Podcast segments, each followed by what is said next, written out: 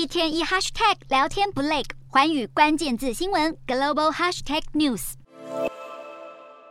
英国和法国这几年因为难民议题闹得沸沸扬扬，两国十四日签署了一项难民协议。英国将在二零二二年和二零二三年支付法国七千多万欧元和台币二十三亿的费用，而法国则是会增加四十趴，也就是大约三百五十名的海岸巡逻警力，加强取缔企图偷渡英吉利海峡到英国的非法移民。英国首相苏纳克也对这项协议表示肯定。所谓参与其中，指的是英国的边防人员将加入法国海防队，在法国的海滩巡逻。今年到目前为止，已经有超过四万个难民渡过英吉利海峡进入英国，这些难民大多来自伊朗、阿富汗、阿尔巴尼亚等地。英国过去多次指责法国在阻止难民商太过消极，导致两国关系紧张。这次的协议，两国会增加人力和科技资源，希望能打破走失者的网络。不过，英国本地的民众却不怎么看好协议的效果。关注难民的公民团体则是呼吁，政府应该真正关心难民的安全，而不是只考虑到边境安全，一味提高入境难度，可能反而让难民采取风险更高的方式渡过海峡。这次的难民协议或许让英法两国的关系改善，但能否真的降低非法难民的人数，以及难民的安全是否能够得到保障，还需要时间才能知道。